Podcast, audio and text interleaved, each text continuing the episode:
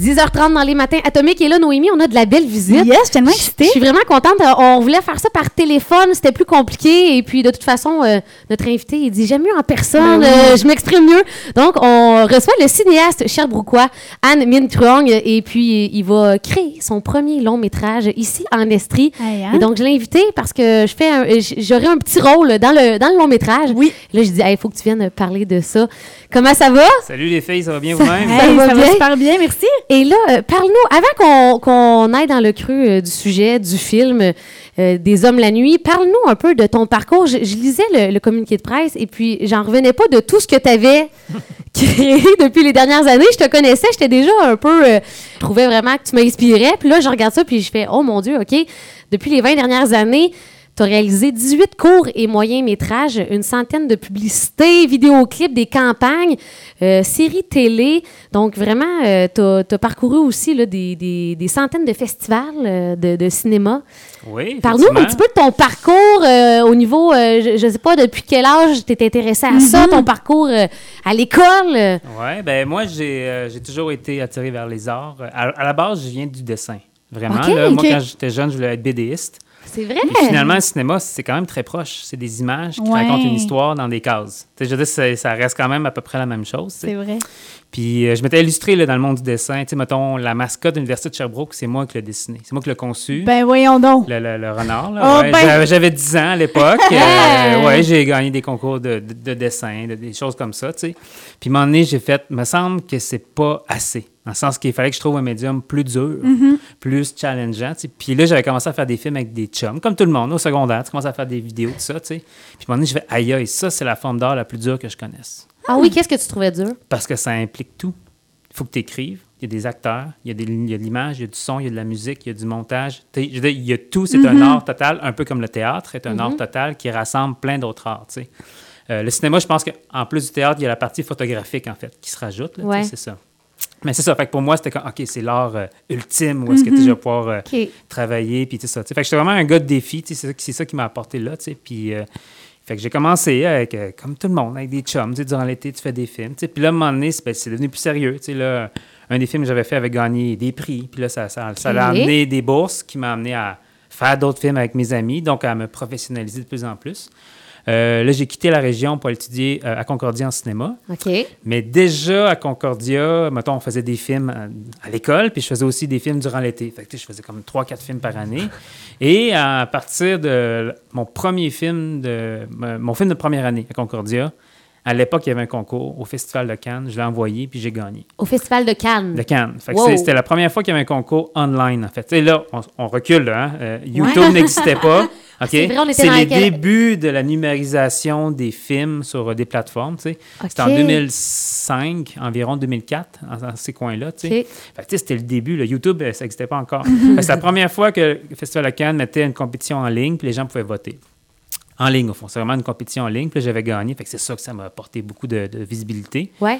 Fait que déjà, à la fin de finir mon secondaire, je suis rentré dans l'industrie. Euh, je réalisais des vidéoclips déjà, euh, déjà à Montréal, tout ça. Puis même ma troisième année d'université, je t'avoue que je l'ai faite à moitié parce que je travaillais déjà sur des Les projets. gens t'engageaient déjà beaucoup. C'est ça. Fait que, fait que tu sais, moi, mon parc- j'ai- fait que j'ai toujours réalisé. euh. Fait que dès que je suis sorti de l'université, en fait, c'était, c'était ma job, c'était mon métier, je gagnais ma vie déjà.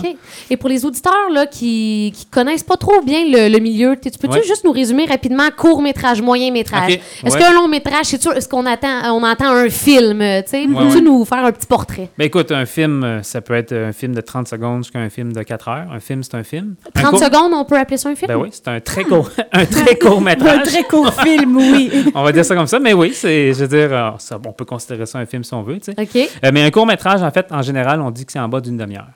Euh, en haut, entre une demi-heure puis 75 minutes, on appelle ça un moyen métrage. Ça, j'en ai fait, mais c'est un format assez bâtard parce que, en fait, c'est ni long ni court. C'est comme une espèce d'entre-deux. On entend moins souvent ça. Exactement, c'est ça. Puis un long métrage, ben, c'est ce qu'on voit au cinéma, en général. C'est une heure et quart et plus. Euh, le court métrage, je dirais que, tu sais, au début, quand j'ai commencé ma carrière, c'était plus marginalisé peut-être. C'est comme, OK. C'est vrai que c'est le, le- c'est l'œuvre du début. Quand on commence à faire des films, on commence Tu à peux faire pas faire un long-métrage en ben, partant, là. Tu peux. Ben, tu peux. Xavier Dolan l'a fait. Il y a du monde qui le font. Mais le, le- le court-métrage, c'est sûr que c'est une façon d'expérimenter, d'essayer des choses parce que tu risques moins de choses, mettons. Mm-hmm. Mais avec les années, avec l'arrivée de YouTube, avec l'arrivée de Facebook, le court-métrage a pris un autre envol. Parce que maintenant, il y a des cinéastes hyper connus. Ben oui. Denis Villeneuve qui dit Hey, je vais en faire un court-métrage, moi. Mm-hmm. Oui, OK, avec un budget de 2 millions. Mais quand même, dans le sens que le, le- le court-métrage est rendu, euh, je pense que le, le- il a comme retrouvé ses lettres de noblesse, Ah oui? comme une forme de cinéma. Oui, peut-être plus parce qu'on peut explorer, mais surtout sans compromis. Parce que le long métrage, tu le sais, ça s'inscrit dans une industrie. Il faut que les gens aillent au cinéma pour le voir. Donc, il faut des têtes d'affiche, il faut des commanditaires, il faut. Tu sais, c'est ça. Ouais, ouais, ouais. Mais quand même, quoi qu'on en dise, pour le commun des mortels, le cinéma, c'est le long métrage. Dans le sens que Ouais. c'est ça qu'on va voir au cinéma. Donc, ça. il y a vraiment un engouement pour les courts-métrages. C'est ce que tu nous Ben, dis. présentement, le, le- le numérique a amené ça. Puis le- le- je pense que de plus en plus d'artistes, même établis, disent, disent- des fois, ils disent Hey, j'ai le temps de triper, surtout. Il y a plus de liberté, comme Ouais. tu Il y a plus de liberté, c'est vraiment, il y a moins de compromis. Mais cela dit, le long métrage, c'est sûr que c'est la forme de cinéma que le monde connaisse. Puis c'est, c'est, c'est comme la porte, la vraie porte d'entrée. En fait, Ouais. oui, les gens me connaissent dans la région, mais tu sais, on peut pas dire que j'ai fait un film qui est allé au cinéma. Tu Non, non. comprends-tu? Tu sais, c'est ça. Ouais. Fait que, euh, puis au Québec, ben, si je vais essayer de résumer ça court quand même, Oui. là, mais au Québec, au Canada, au fond, le cinéma, c'est financé par l'État. En très, très grande partie, on s'entend, là, c'est ça. Contrairement aux États-Unis, mettons. Fait qu'on est un, un format, un peu comme ben, n'importe quoi, la musique, le théâtre, la télévision, c'est subventionné par l'État. Il ne faut pas se cacher, là, tout est payé par l'État. Ouais. Puis le cinéma, au fond, le problème qu'on vit présentement, c'est parce que c'est une forme d'art très prisée. Là, le monde aime ça en faire. Ouais. Fait qu'il y a trop de talent au Québec, puis il n'y a pas assez d'argent. C'est un peu ça la game, dans le sens que il y a peut-être 15-20 ans, au Québec, on soumettait, je, dis- je donne des chiffres approximatifs, là, mettons, 30 projets de long métrage par année, Ouais. puis on finançait 10, donc 1 sur 3. Ouais. Au Québec, maintenant, on en, on en propose environ 100 par année et on en finance toujours 10. Donc, plus le temps avance, mathématiquement, plus c'est dur de faire des films au Québec parce qu'il y a beaucoup de talent, Ben il y a oui. beaucoup de monde qui veulent en faire parce que, tu sais, maintenant, les jeunes voient des films, les jeunes s'initient rapidement au cinéma, mais il n'y a pas plus d'argent. Fait fait Oh. que c'est difficile d'en faire des films, tu sais, Ouais. c'est ça. Ouais. Puis aussi, j'imagine que les jeunes voient peut-être plus la possibilité avec toute l'arrivée justement des courts-métrages, tu sais, en- avec les plateformes en ligne aussi. Tout ce qui est YouTube, on voit peut-être un peu plus l'ouverture puis la possibilité de, de devenir meilleur. Fait que c'est sûr que s'il n'y a pas assez de financement, c'est Ben, difficile que- de... ouais, ben, je pense qu'il existe quand même. Tu sais, euh, le cinéma, c'est une chose. Ouais. Mais tu sais, il existe le vidéoclip, Ben oui, ben la oui. publicité, les séries web. Tu sais, il y a- le, le monde peut faire des créations, disons, audiovisuelles en dehors du système du cinéma. C'est ça. Fait que euh, c'est sûr qu'au fond, ça ramène à la question qu'est-ce que du cinéma? C'est ça. Mais, mais enfin, si on dit cinéma comme étant un film qui joue en salle, en général, au Québec, au Canada, c'est financé par l'État. Juste avant de plonger dans ton premier long métrage, Ouais. euh, ce serait quoi pour toi la, la plus grosse différence entre réaliser euh, un court long métrage ou réaliser peut-être un, un vidéoclip, une publicité? Est-ce que tu réussis quand même à avoir un côté créatif pour une publicité ou c'est plus difficile? Ben oui, je pense qu'il y a de la créativité dans toutes les sphères de ce domaine-là. La différence, c'est qu'en publicité, mettons, ou en vidéoclip, tu as quand même un client au bout. Dans le sens que, tu sais, tu as un message que tu sais que tu dois atteindre, tu as un public cible que tu dois rejoindre. Je dis pas qu'en cinéma, on n'a pas un public cible, mais il y a quand même un client au bout au pro- dans le processus publicitaire au vidéoclip, mettons. En vidéoclip, c'est l'artiste, le musicien. En publicité, ben, c'est ton client. en fait. C'est ça. En télévision, tu as quand même bon, des, des chaînes de télé. sais. En cinéma, bon, tu as quand même un public cible que tu vises. C'est pas vrai qu'on lance un film de même dans, dans- dans les airs. Mais la différence, peut-être, c'est qu'un film, c'est pour l'éternité. Dans le sens que, tu sais, dans 100 ans, ton film, il n'aura pas bougé. Les gens vont le regarder encore. Une publicité, on s'entend, c'est le fun, là, mais après un an, ça Ouais, disparaît. ouais. Ouais, ça. Un film, il faut penser comme, OK, tu là, ça paraît prétentieux, là, mais il y a quelque chose comme de, oui, tu fais une œuvre qui va durer dans le temps.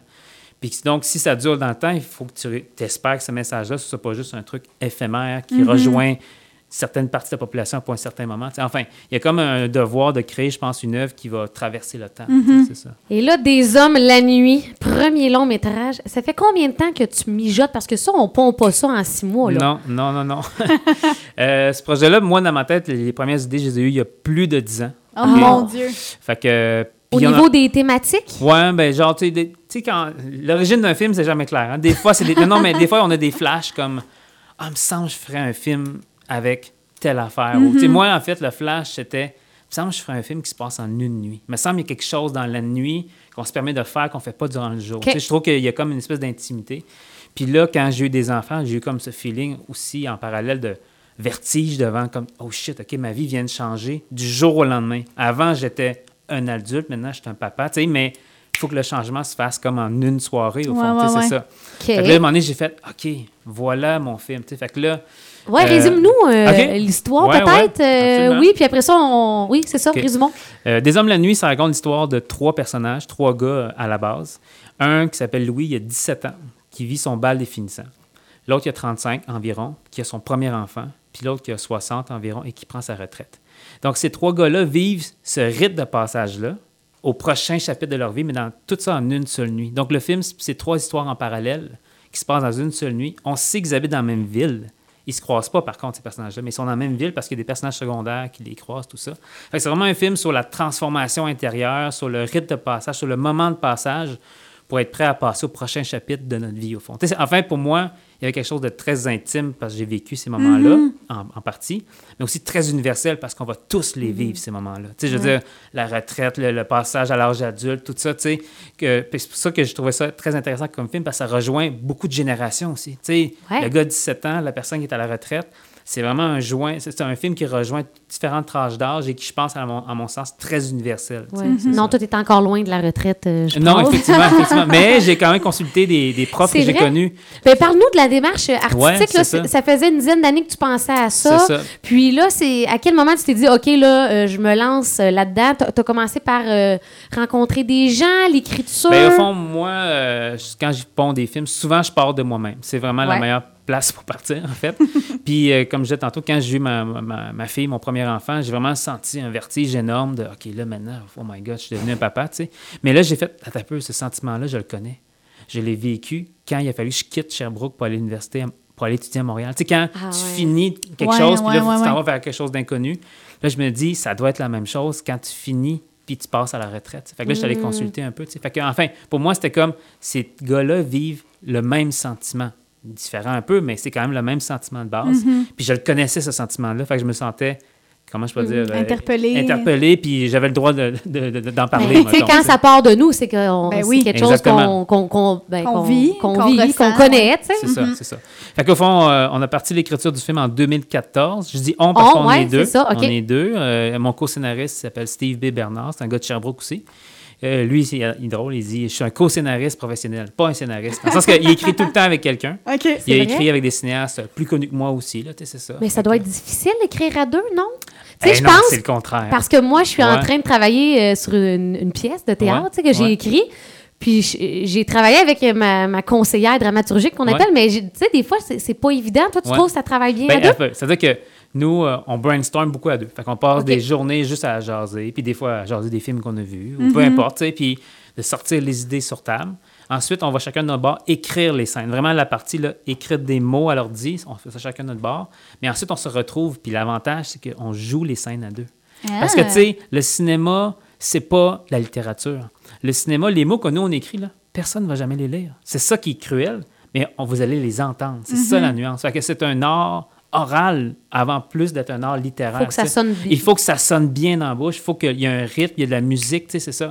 Fait qu'en jouant les scènes à deux aussi, on est comme, Hum, ici, la réplique est pas bonne, est trop longue. Fait que, tu parce que quand tu joues ça dans ta tête tout seul, je pense que Ouais, t'es pas capable. moins- Mais c'est pas c'est pas difficile de faire ce travail-là à- à- sans les comédiens parce que chaque comédien va apporter sa couleur. c'est ça.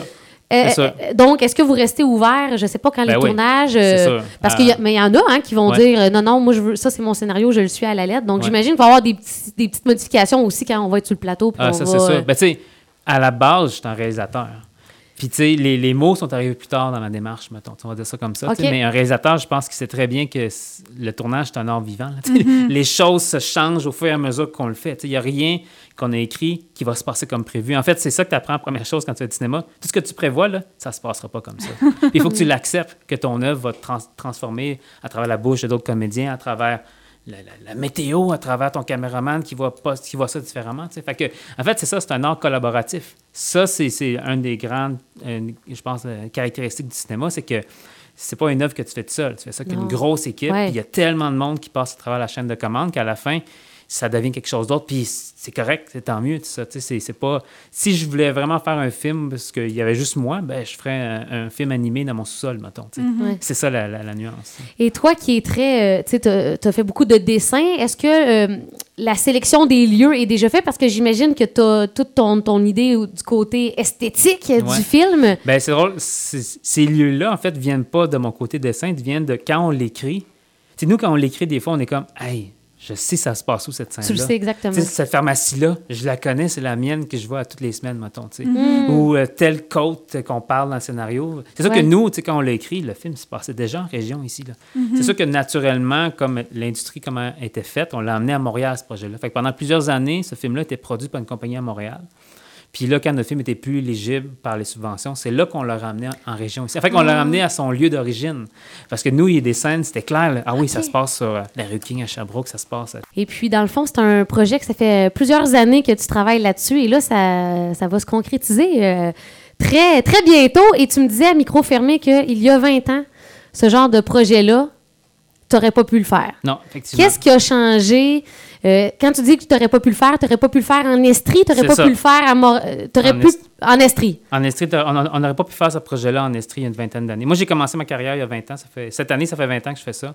Puis, tu sais, dans le sens que faire des films, c'est pas léger, là. Tu sais, dans le sens que c'est pas comme faire euh, un, un film avec, ta gang de chums, deux, trois. Tu sais, un long métrage, il y a des dizaines, des dizaines, des dizaines de personnes qui travaillent dessus, sinon pas des centaines, tu sais. Fait qu'il faut qu'il y ait quand même qu'il y ait une industrie autour des professionnels, des gens que c'est leur métier, tu sais.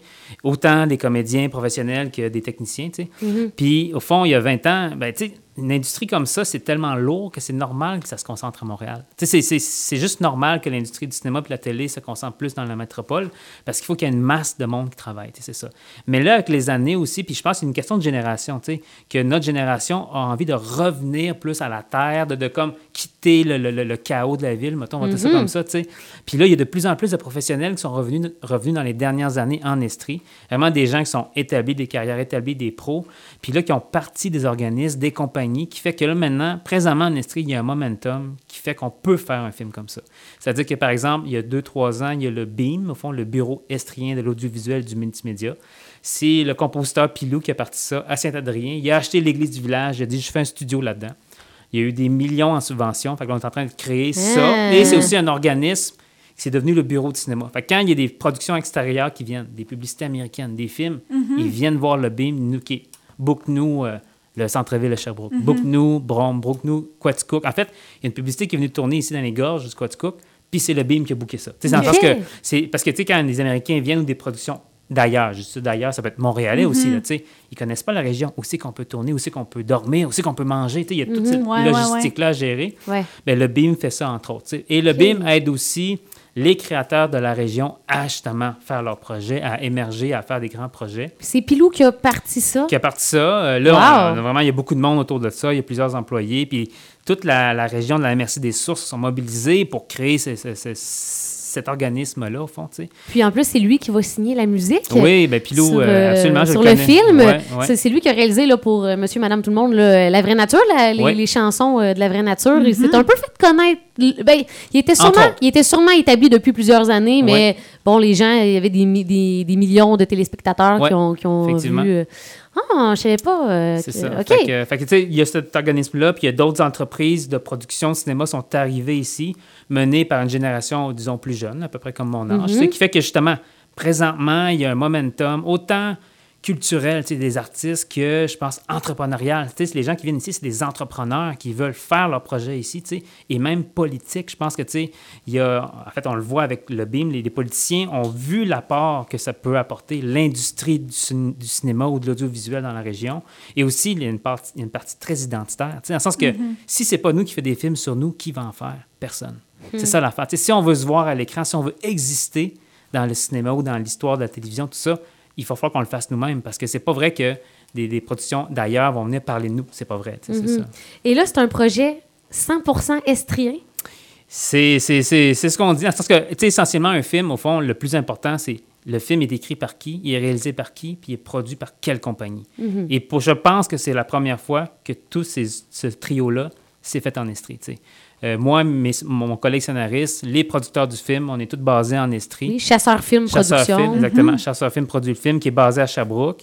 Euh, puis euh, c'est ça, tu sais. Puis c'est une histoire que nous, quand on l'a écrit, on s'est imaginé que ça se passait aussi ici, tu sais, c'est ça. Fait que Mhm. c'est vraiment, je pense que c'est la première fois qu'il y a un film 100% estrien. Oui, il y a des comédiens qui viennent d'ailleurs un peu, il y a une partie de l'équipe technique qui venir un peu d'ailleurs aussi, Ouais, tu sais. Mais le, le- le cœur du film, l'essentiel, puis surtout, je pense, la majorité des gens qui vont travailler sur le film.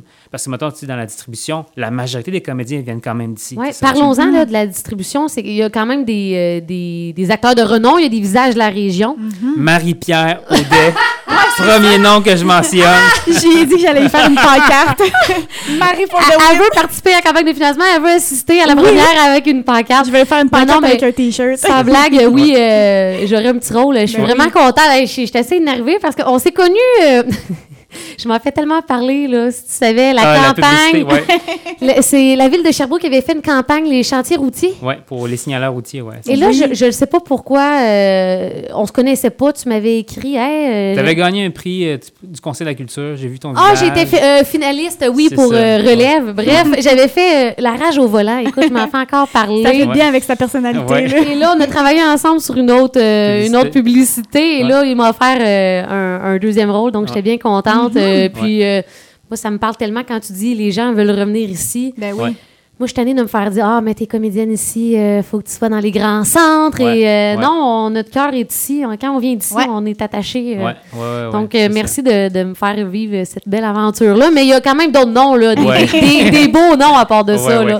Ben, euh, on a Luc Guérin. Luc Guérin, que le monde a connu dans euh, Unité 9, euh, ils ont connu Mhm. dans Les Boys, ils ont connu dans. euh, C'est son ça. film préféré. Marcel! Marcel. C'est Marcel dans les boys. Euh, Luc Guérin, qui a un des rôles principaux, donc l'homme qui part à la retraite. On a Edith Cochrane, euh, Ah. donc des enfants de la télé, que le monde connaisse par Ouais. ça, entre autres. Euh, on a Jean-Moïse Martin, qui a joué dans la série Lâcher prise. Oh, donc, il est mais qui est tellement bon! originaire de Sherbrooke C'est aussi. vrai? Ben oui, oui, oui. ça- lui, là, il est très Sherbrooke. Il revient tout le temps pour les premières de théâtre à Sherbrooke. Il est très impliqué encore dans le coin. Puis je le savais que ça lui ferait plaisir. Oui, un premier rôle au cinéma. il y a ça. Ouais, Puis c'est je pense que c'est son premier rôle vraiment de, majeur au cinéma, parce qu'il fait Mm. beaucoup de télé, tout ça.